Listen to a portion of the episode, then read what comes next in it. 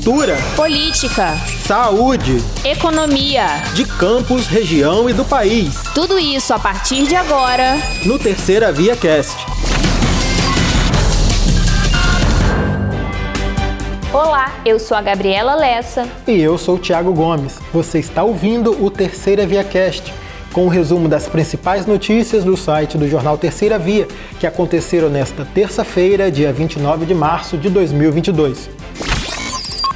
A Câmara dos Vereadores de Campos dos Goitacazes retornou às atividades normalmente nesta terça-feira, após nove sessões consecutivas sem quórum para deliberação, devido ao embate entre oposição e situação. A reunião foi marcada por animosidade e troca de farpas entre os grupos.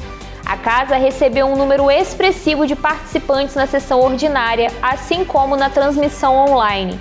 Antes de iniciar os trabalhos, os apoiadores da oposição se manifestaram do lado de fora e no plenário e receberam o presidente da Câmara, Fábio Ribeiro, do PSD, com palavras de ordem, entre elas a frase: não vai ter golpe. Trata-se de uma referência à anulação da votação que elegeu Marquinho Bacelar, do Solidariedade, o novo presidente da Casa para o biênio 2023-2024.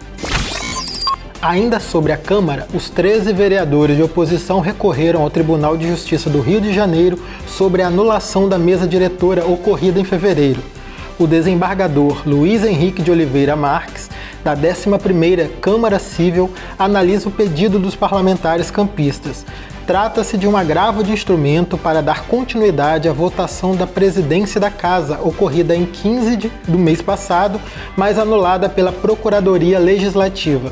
O juiz Leonardo Cajueiro, da Terceira Vara Civil de Campos, indeferiu o pedido de liminar da bancada de oposição e o presidente da Câmara, Fábio Ribeiro, abriu o procedimento de cassação de mandato para parlamentares ausentes nas últimas sessões.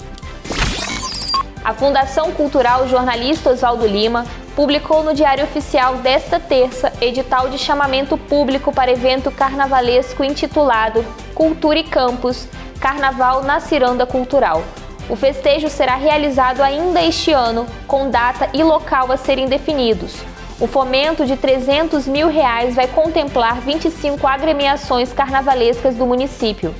No dia 24 de março, a presidente da FCJ, auxiliadora de Freitas, anunciou que Campos não teria carnaval em 2022 e adiantou que a folia de 2023 não seguirá o calendário oficial. Questionada sobre a natureza do evento a ser realizado este ano, uma vez que a fundação já havia anunciado que o município não teria carnaval, o órgão informou o seguinte: o edital de fomento publicado já estava previsto e tem o objetivo de incentivar as agremiações para o início dos trabalhos na preparação do Carnaval 2023. A publicação, prevista para o dia 28, saiu no Diário Oficial desta terça por conta do ponto facultativo.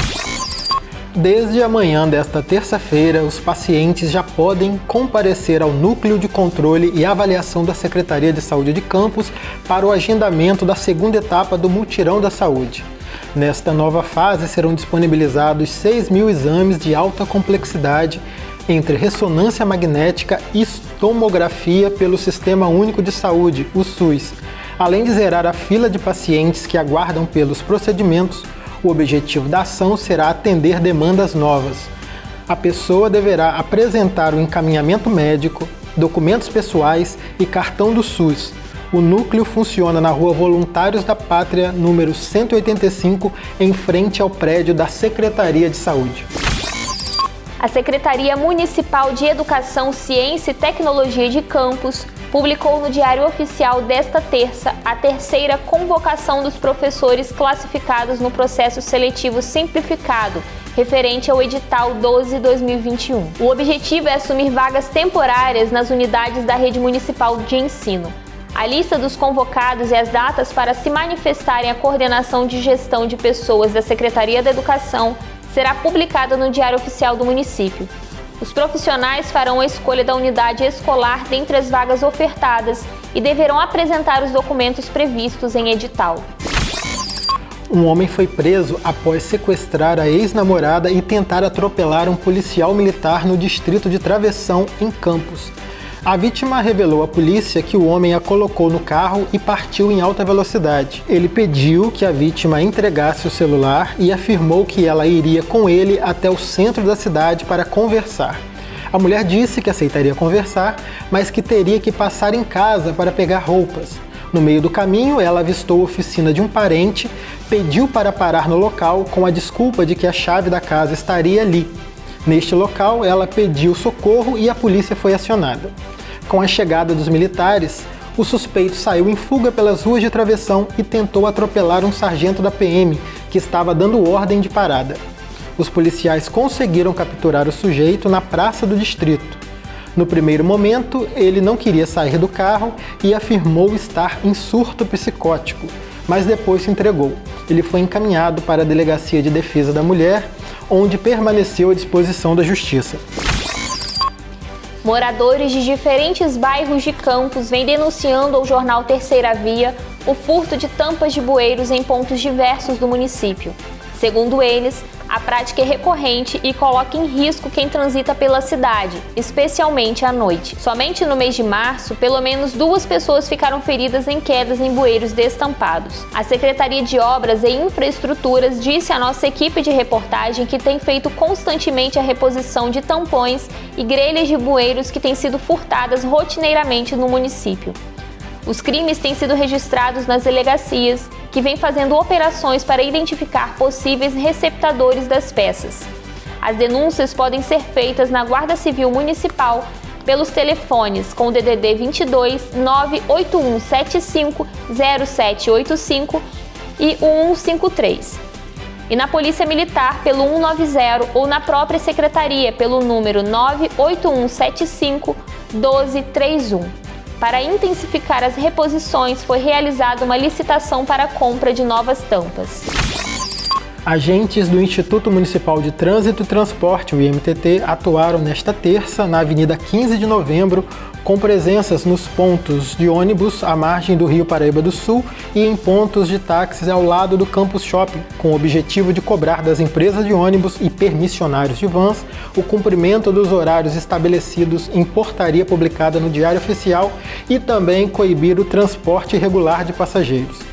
Em alguns ônibus foi verificado se o elevador de acessibilidade estava funcionando e se as vans estão respeitando a quantidade de assentos para gratuidade para idosos. De acordo com o diretor de fiscalização do IMTT, Sérgio Hessinger, a partir do, da quarta-feira, dia 30, as operações serão divididas em três rotas.